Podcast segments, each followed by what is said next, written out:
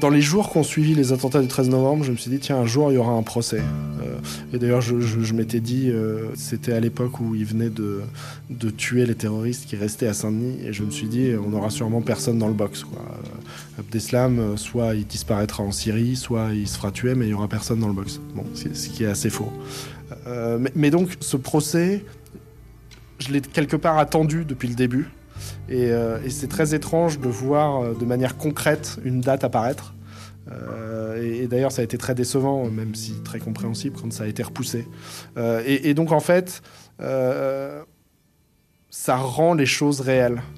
Et c'est en ça que c'est important en tant que jalon, parce que ça marque des étapes dans la reconstruction et dans la vie d'après. Et, donc, le jour où il y a eu une date, c'était aussi une forme de date de péremption d'une partie de ma victimité. Euh, et, donc c'était plutôt un soulagement. Ensuite, c'est toujours mêlé d'une anxiété, du fait que ça se passe bien, de savoir quel va être mon rôle, de savoir si je vais pas passer à côté, de savoir euh, comment est-ce que mes proches et mes amis vont réagir, est-ce que ça va générer des discussions, évidemment. Mais au fond, euh, ça marque quand même le passage du temps et l'éloignement. Et en fait, il faut réussir à éloigner l'attentat sans l'éliminer quand on est victime, parce qu'on peut on ne peut pas avoir de forme d'omerta intime sur le sujet. Et le procès fait sûrement partie des bonnes manières d'évacuer une partie des choses. Donc moi, j'étais content quand la date est tombée.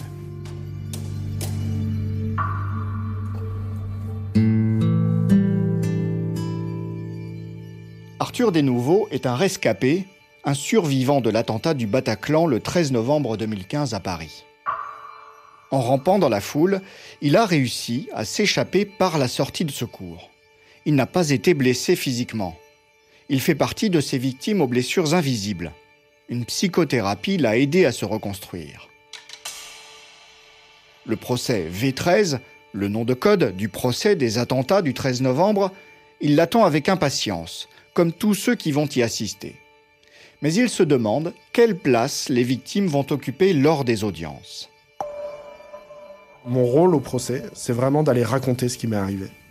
Euh, d'aller raconter ce soir-là les impacts dans ma vie et le long chemin de résilience qui s'ensuit. Je veux surtout savoir ce que je veux pas être au procès. Moi, je veux pas être un procureur, je veux pas être un avocat, je veux pas être un magistrat, euh, et je veux pas noyer le procès dans l'émotion. Et, euh, et, donc, en fait, moi, mon approche, c'est vraiment de dire que je dois être un pion utile dans cette histoire-là.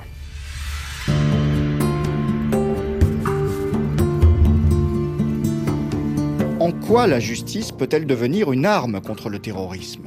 En quoi peut-elle aider ceux qui ont subi une attaque? Je vous propose de réfléchir à ces questions à partir de plusieurs procès en France et au Mali. Je suis Bruno Faure, journaliste à RFI. Vous écoutez Onde de choc, épisode 4 des procès pour les victimes. Antoine Mégy, enseignant-chercheur à l'université de Rouen. Mon travail porte sur euh, la lutte contre le terrorisme et plus spécifiquement sur les dispositifs judiciaires et la politique pénale de lutte contre le terrorisme. Antoine Mégy est le premier chercheur avec qui je suis entré en contact.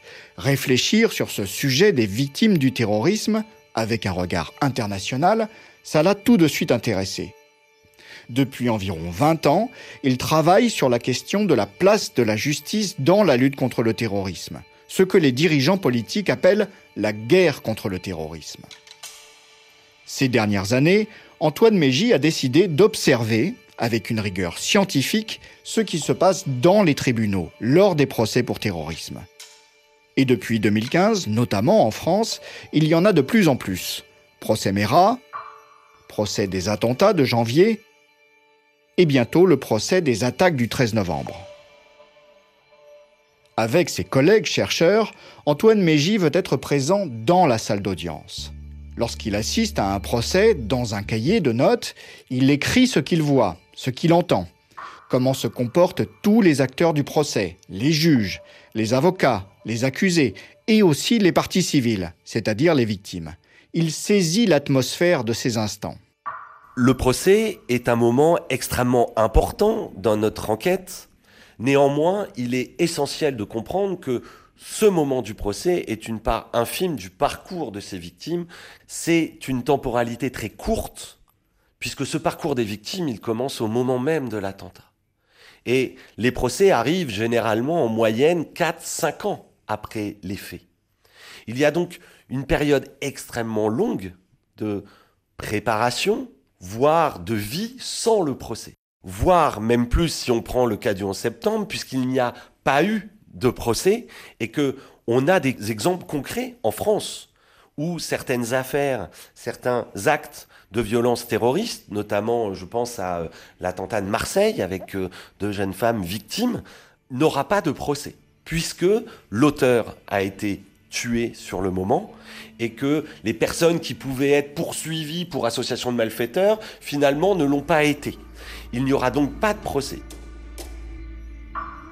Un procès, c'est très court dans le parcours d'une victime, et c'est un moment très intense. J'ai moi-même un souvenir d'enfance.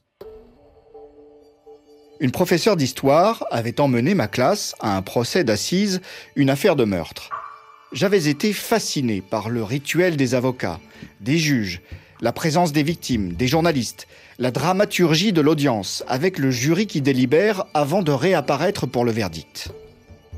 Ce rituel où tout le monde est présent, au même endroit et au même moment, Antoine Mégy m'en a beaucoup parlé à propos des procès pour terrorisme. Pour lui, c'est un moment où est concentré ce qu'il appelle la scène terroriste. Un moment qui peut provoquer des émotions qui sont elles-mêmes des objets d'étude pour les chercheurs.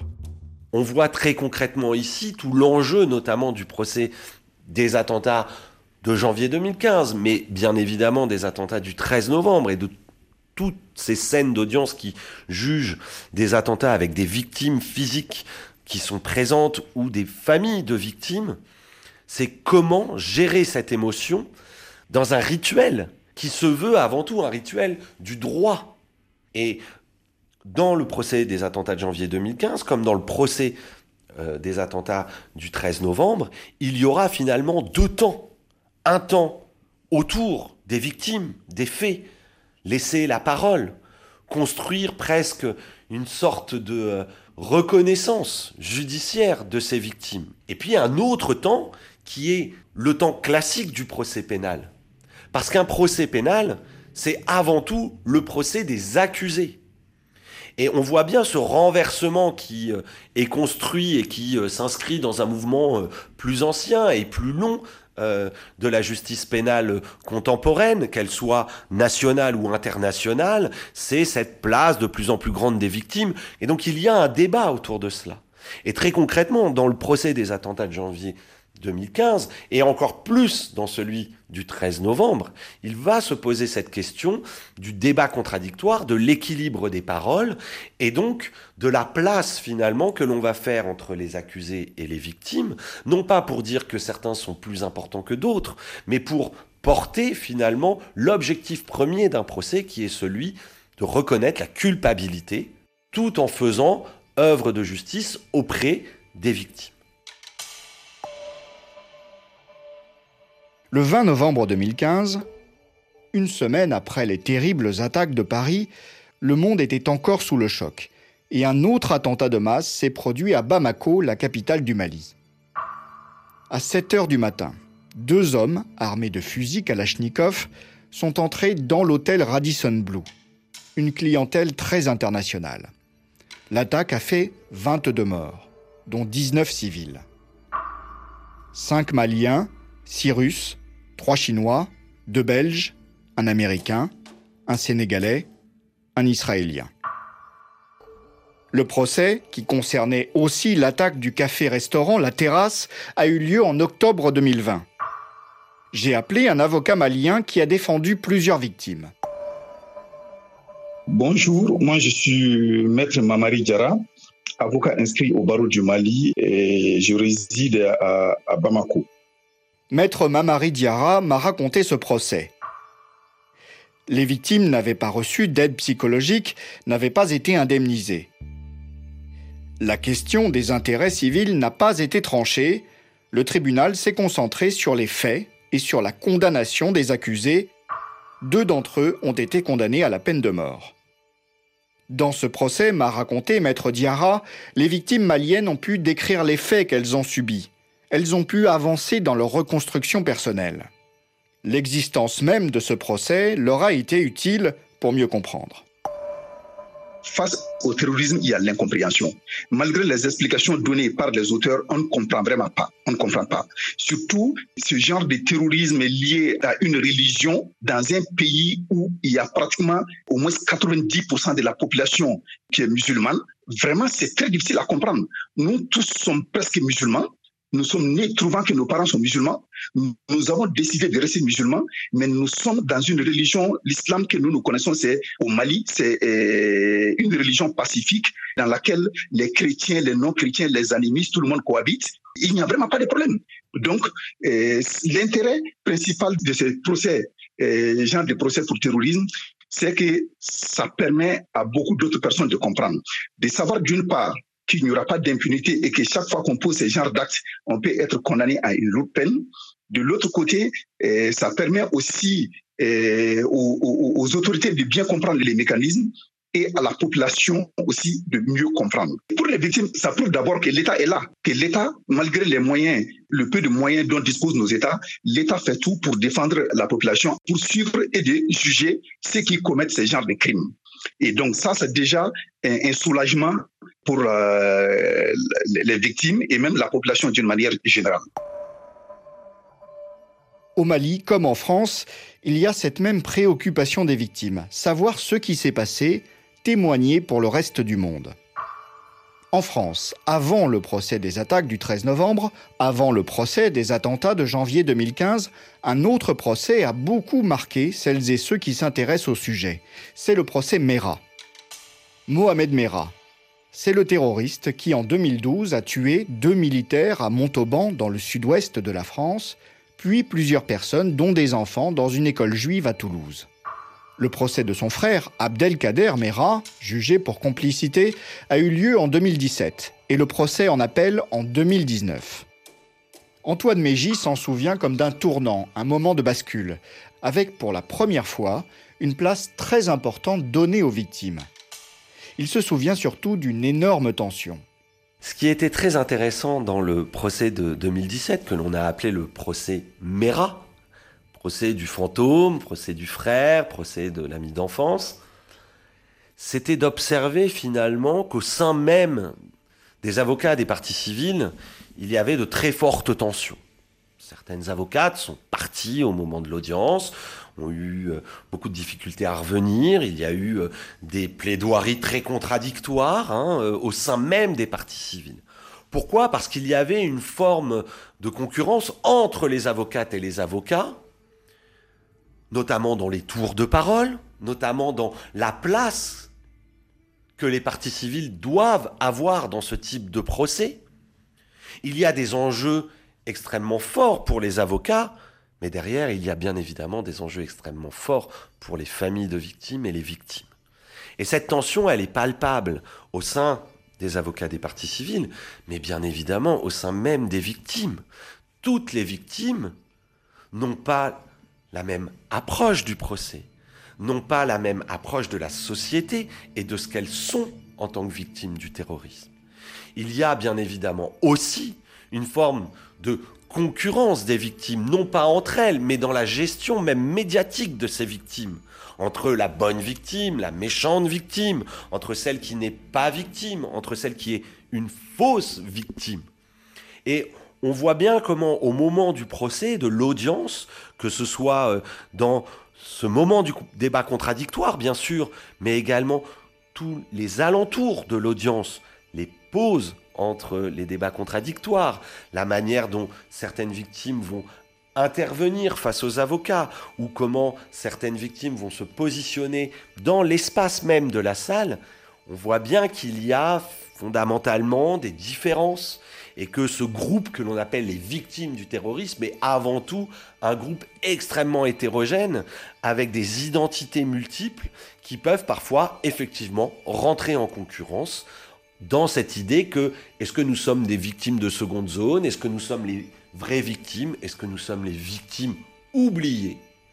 Et tout cela s'inscrit aussi euh, dans les identités différentes de ces victimes, communautés religieuses, euh, appartenance à des groupes professionnels, je pense aux policiers par exemple, euh, mais également plus globalement, et ça sera le cas pour le 13 novembre, finalement, des victimes qui appartiennent à la société plus globalement et qui n'ont pas été ciblées en tant que groupe religieux ou en tant que force de l'ordre, mais qui ont été ciblées en tant que citoyennes et citoyens de la société française. Antoine Mégy vient d'aborder un point très important et qui est revenu plusieurs fois dans ses propos. La société, le débat politique, l'actualité qui continue d'évoluer, tout ça peut avoir des conséquences sur le déroulement des procès. Ils sont à la fois des procès historiques, donc construits euh, comme des moments de témoignage avec une forte symbolique nationale, mais il s'intègre également dans des expériences de justice internationale. Et on pense effectivement euh, à euh, toute cette justice dite transitionnelle. Dans ces conditions, bien évidemment, le politique a une place centrale.